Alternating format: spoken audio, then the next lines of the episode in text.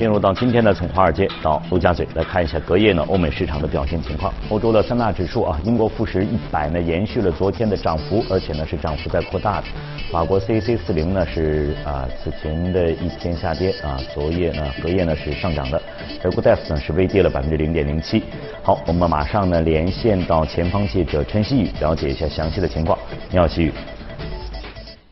嗯，好的，主持人。周四欧洲股市涨跌互现，截至收盘，除了德国 DAX 指数微幅下跌以外，其余各主要股指均收涨。英国富时一百指数涨幅最大，法国卡克斯林指数涨幅次之，欧洲斯托克六百指数和泛欧期油三百指数涨幅最小。日内，英国政府公布了脱欧协议法案，包括防止延期脱欧的条款，同时也设定了脱欧的过渡期限在二零二零年十二月三十一号二十三点结束，引发市场对于无贸易协议脱欧的担忧。日内，英镑对美元下跌近四十点，至一点三零三。周四，英国央行也宣布维持百分之零点七五的现有基准利率不变。瑞银分析指出，英国央行以七比二的投票比例维持利率不变，但是预计将在二零二零年进一步迈向降息，明年五月可能会降息二十五个基点至百分之零点五。两位投票降息的票委认为，经济较预期趋弱，核心通胀停滞不前，就业增长放缓，下行风险来源于疲弱的全球经济前景和英国脱欧不确定性，因此目前应该做出反应，以确保通胀向目标值回归。此外，欧盟经济事务专员珍蒂洛尼日内表示，除非采取行动，否则欧元区经济增速或将在更长的时间内困于百分之一的水平，应当充分利用欧盟预算规则所允许的财政灵活性。周五将公布的经济数据包括十二月欧元区消费者信心指数、德国消费者信心指数和英国第三季度 GDP 年率终值。主持人，好，谢谢西宇的介绍。再来看一下隔夜美股三大指数呢全线上涨，而且纳斯达克呢是延续了此前一个交易日的涨幅啊，达到了百分之零点六七。马上呢，我们连线到前方记者格维尔，了解一下市场和机构有什么样的声音和观点。你好，格维尔。早上，主持人，特朗普成为美国历史上第三位被弹劾的总统，似乎也不能够在这个圣诞季阻挡美股继续上行的步伐。隔夜标普白指数更是首次站上了三千两百点关口。事实上呢，自民主党人佩洛西宣布对特朗普发起弹劾调查至今，标普百指数已经上涨约百分之七，思科和三 M 领涨道指。个股方面，特斯拉上涨接近百分之三，股价站上四百美元关口，市值达到七百二十亿美元，继续创出新高。时隔一年多，特斯拉股价终于打破了伊隆马斯克去年八月那段著名的特斯拉私有化所需资金已经到位的推特发布时特斯拉的股价记录。事实上呢，自该公司十月中旬发布三季度利好财报至今，股价累计涨幅已经达到了约百分之六十。一方面，投资者普遍预计上海工厂将有助于大幅提升特斯拉的毛利，并减少人力成本。另一方面，瑞信的分析师表示，与竞争对手相比，特斯拉在电动汽车电池生产和开发方面具有明显优势。不过，目前华尔街上三十位分析师对特斯拉给出的平均目标定价在二百九十二美元附近，较当前股价有百分之二十七的下浮空间。主持人。好，谢谢葛威尔的介绍。呃，在了解了隔夜欧美市场表现之后呢，马上呢，我们和徐光宇一起进入到今天的全球关注。嗯，早上，光宇。呃，刚才我们的前方记者在说特斯拉，我记得是我们上周谈谈谈到过特斯拉，谈到过这个特斯拉的这相关的一个话题，而且你是重重点去。去继续在推荐它，对，是的，啊是的。虽然这个当时我们也说到这个，可能这个整个的这个对它的这个评论是褒贬不一的，嗯嗯，但是还是在一一直的在往往上走。这个就好像这个美股一样，我们看看这个今天呢，这个啊隔夜标普上了三千二了，呃。刚才我们也有一则消息提到了这个波音737 MAX 停产有可能拉低这个呃明年的美国的经济增长。刚才我们的记者也提到了特朗普遭到弹劾，但是都没有阻止美股在继续在在在往上走。这个这个趋势还能延续吗？呃，这个我们可以看到啊，美股的整个的一个上扬和之前的一个就是之前。一年半到两年时间的走势是出现了一个完全不一样的变化。嗯，那么我们可能股票是受到很多因素的影响，但是我们可以明显感觉到最核心的因素还是整个货币政策的因素。嗯，因为之前呢一直在加息，然后犹豫整个的一个缩减的整个 QE 的规模，那么这些政策的话，对于整个美股的影响其实。还是非常大的。嗯。那么它是在一个高位的一个一个盘整的一个过程。那么近期的话，虽然说我们刚才新闻中一直提到，整个的明二零二零年可能这这一波的宽松可能会暂停。然后全全世界上的这些加息啊，也可能在年底以后呃降息啊，在年底以后暂停。但是我们可以看到，其实量化宽松其实还是。在持续的进行当中，因为美国的话，每年的话，现在之前的话，QE 是在缩减修正，然后现在的话，每个月又有六百亿美元的一个 QE 的购买，那么这个购买并不是短暂的，它是一个持续性的一个政策。那么在这种政策的一个影响下的话，自然整个的市场的里面的水就会变多。嗯，那么这样的一个政策的话，其实给我们的一个预期的话，就是股市是目前的。大类商品配置当中最好的一个配置，因为它就是这种 QE 的政策最直接的影响就是资金会流到股票市场里面来。我们看到整个美股近期的一个走势已经是完全一改之前的一个疲态。那么可以看到，呃，受到资金影响最大的这些科技股，又是重新的开始向新高发起冲击，包括苹果。包括特斯拉，那么自身一定是有它自身的一个政策的一个转变在里面，但是呃，整个宏观面的一个支持，也是它的一个股价能够再次站上新高的一个主要的一个原因。嗯嗯嗯，呃，各方面应该说。现在的这个情绪应该是是比较高涨，比较高涨的，大家比较稳定，而且比如说向好的这样一个比较乐观的这种态势。那么这个可能也从某种上面，从心理上给了这些投资人更好的一个一个预期。嗯，对于明年的这样一个一个情况，而且呢，这个虽然我们说这个的它的这样一个货币政策。它的扩表，它在每个月它固定会有这个六百亿，嗯，那么在说到明年的这个降息，大家也预测可能是一到两次啊，而且呢有时间点虽然有一些分歧，但是基本上在六七月份差不多也也会。那么这个让大家往远处再一看的话，可能这种信心莫名其妙的又会又会一种趋势性的又会又会增长起来。但是我也会在想，刚才我们也提到了这个七三七 MAX 的这样一个停产，会给它的这样一个呃增长拉低。嗯。呃，包括明年的大选等等等等各方面的，还是会有呃可能的一些不确定事件的这样一个发生。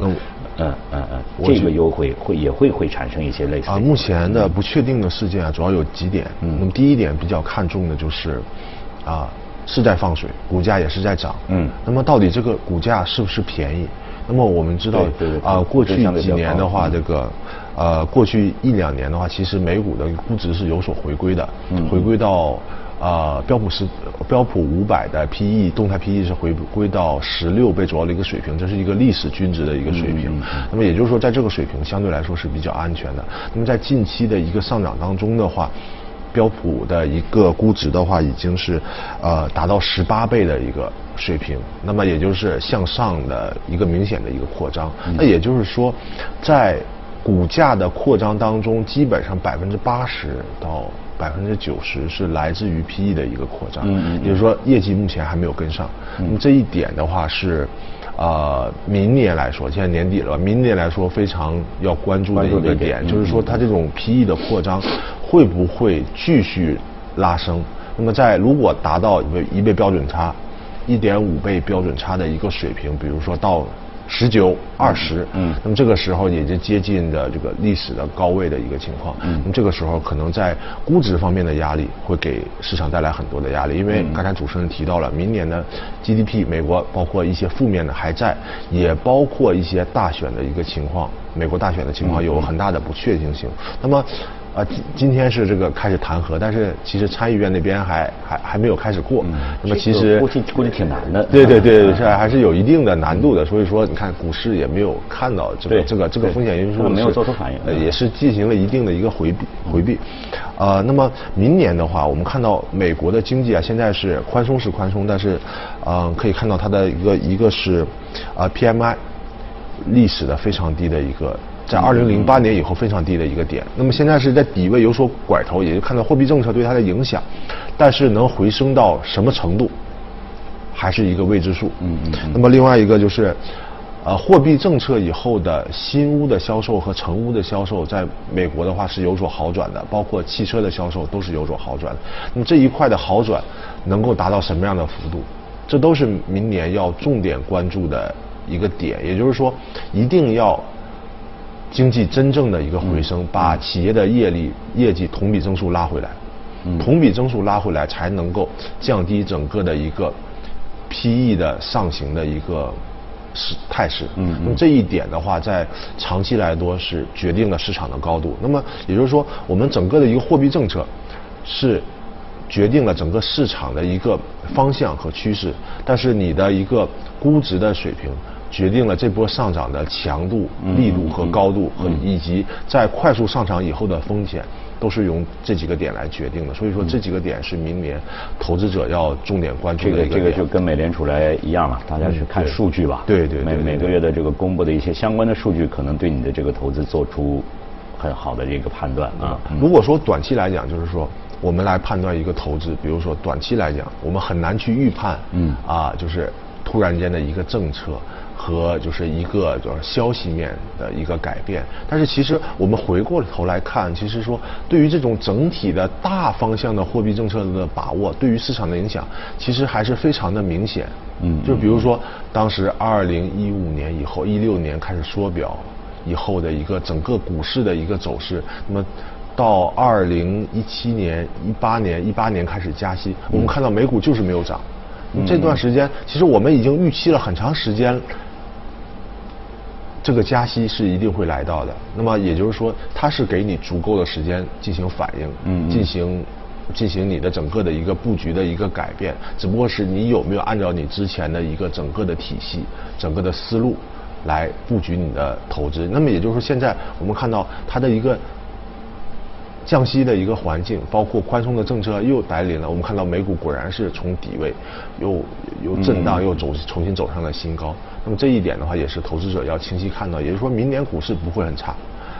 那但是我们要警惕的是这种主要是指经济的指数。那么我们要警惕的是经济的一个意外，包括整个估值的过分扩张带来短期的影响。那么整体来讲，应该还是一个震荡上升的一个趋势。作为美国市场来，对对，美国市场。但是全球市场来看的话，其实比美国市场来的更要乐观一些。嗯嗯。因为全球市场包括欧洲，包括新兴市场。在美国加息的过程当中，全球市场包括新兴市场要比美股波动来的剧烈的多，嗯，下跌的幅度，包括它的一个估值水平更加的低。那么它的估值水平低的话，我们一直在提到估值水平低啊，也具有购买价值啊，但是为什么一直没有起来？其实它需要需要的是一个触发的一个点，也就是说，它需要我们看到货币政策。转向的这个一个标志，嗯嗯，包括美国市场转向的一个标志，那么给予它的一个开始向上走的一个动力，嗯，去发现它，那么它的整个的一个估值低的一个体系才能够体现出来。也就是说，现在其实对于新兴市场来说是一个啊比较好的一个介入。我们看到 A 股市场近期也是在年底其实很少有行情的，年底其实 A 股市场很少有行情，那么也是出现了一些波动。那么也是向上走了一些，其实这对于整个投资者来说，明年的话，其实大环境会比今年整个来说要好一些。嗯，这是黄宇做出的这样一个一个一个判断嘛啊。嗯嗯呃，可能在这个过程当中呢，会有一些反复，对，但是总的趋势呢，光宇认为还是还是应该是向好的这样一个一个嗯好，那么有关这个全球市场的情况呢，我们先来啊先了解到这里，马上呢进入到今天的热股。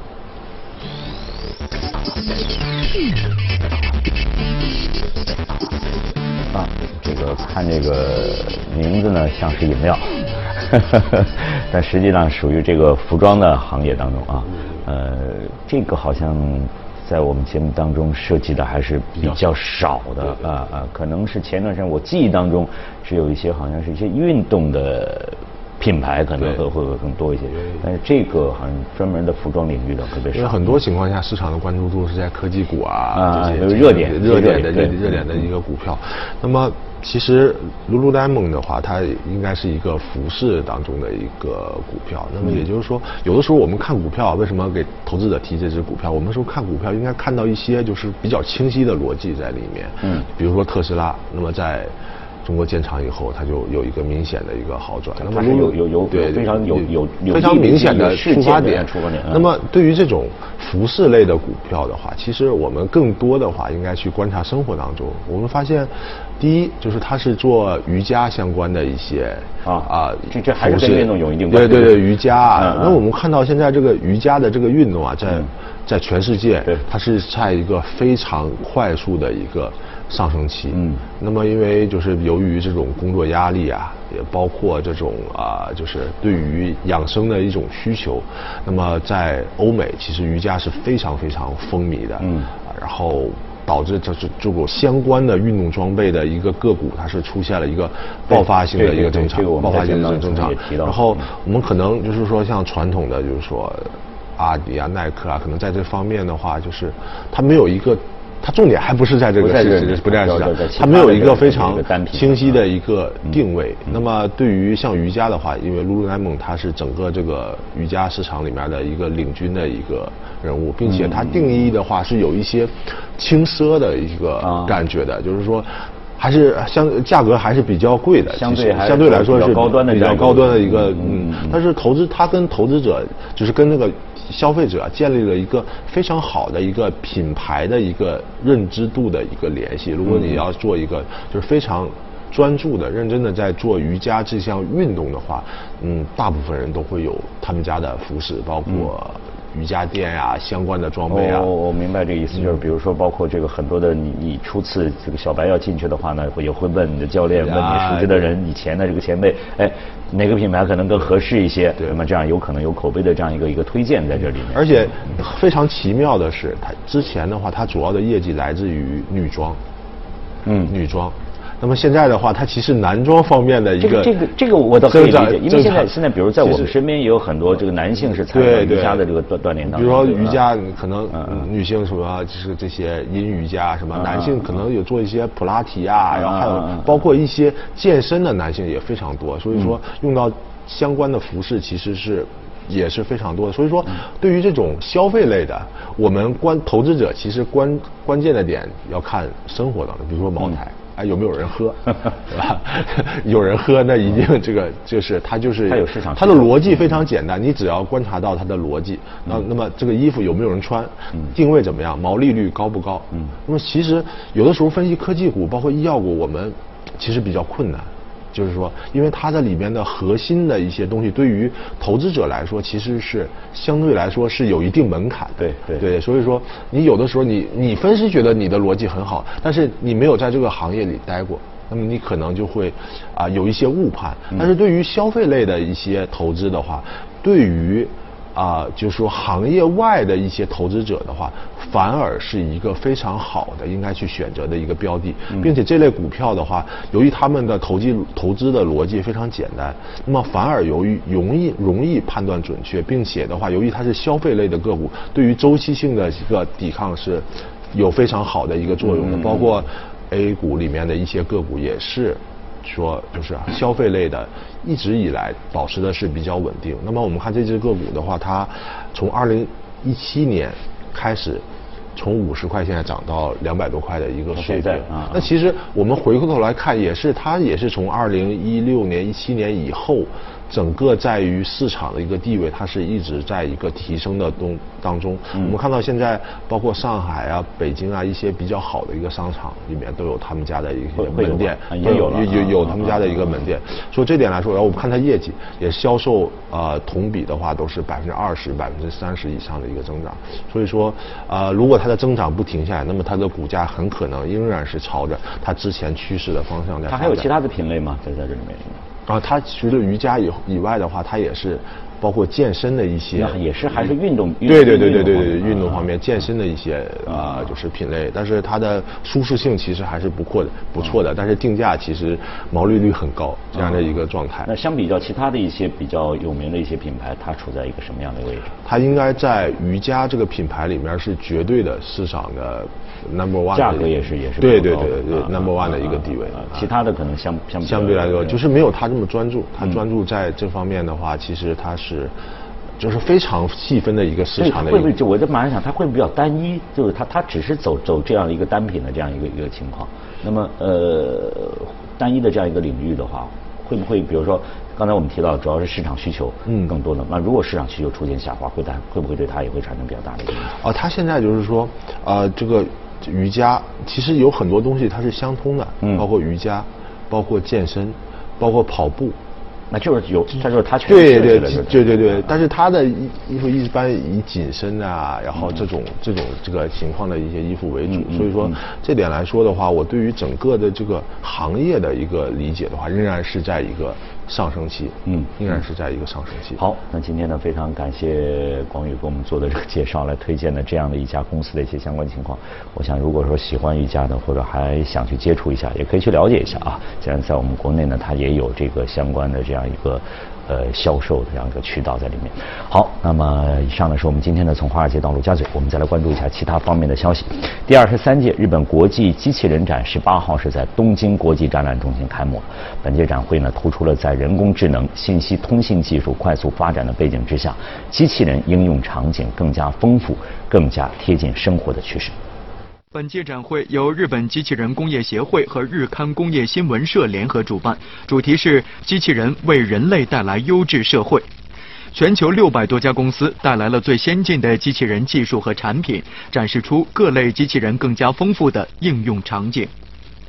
在服务型机器人展区，丰田、松下等企业展示了最新的教育机器人、医用机器人、送餐机器人和娱乐机器人等。其中，松下公司推出的自动行驶座椅机器人，不但是残疾人理想的代步工具，也能满足普通人在快节奏生活中的泛滥需求。此外，在工业机器人展区，发那科、不二月、安川电机、库卡等知名厂商展示的工业机器人，应用范围已经从传统的汽车电子零部件生产线，扩大到食品、制药、物流等更多行业。日本国际机器人展于1974年首次举办，每两年举行一次。今年的参展企业总数达637家，为历届最大规模。展会将持续到本月21号。美国航天局喷气推进实验室十八号表示说，美国下一代火星车火星二零二零已经在十七号通过了首次行驶的测试，顺利拿到了驾照。这次路考表明，火星二零二零能在自重下运行，且首次展示了多项自主导航功能。火星2020计划于2020年7月或8月发射升空，2021年2月在火星赤道以北的耶泽罗陨石坑登陆，以寻找这颗红色星球可能藏有生命存在的迹象。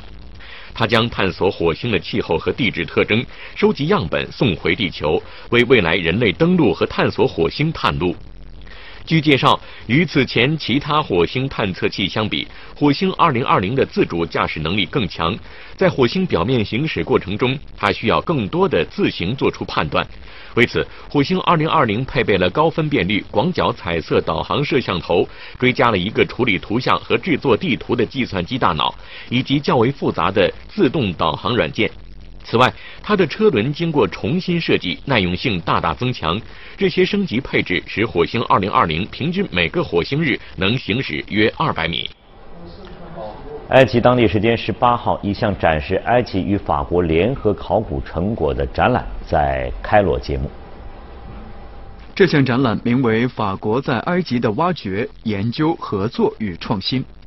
举办地点是位于开罗的大埃及博物馆。十八号，埃及文物部部长哈利德·阿纳尼、法国驻埃及大使斯特凡·罗马泰出席了展览揭幕式。据介绍，展览汇集了九十四件展品，都是埃及与法国联合考古的成果。目前，埃及有四十个和法国合作的考古项目。这项展览当地时间十九号正式对公众开放，将持续到明年二月十八号结束。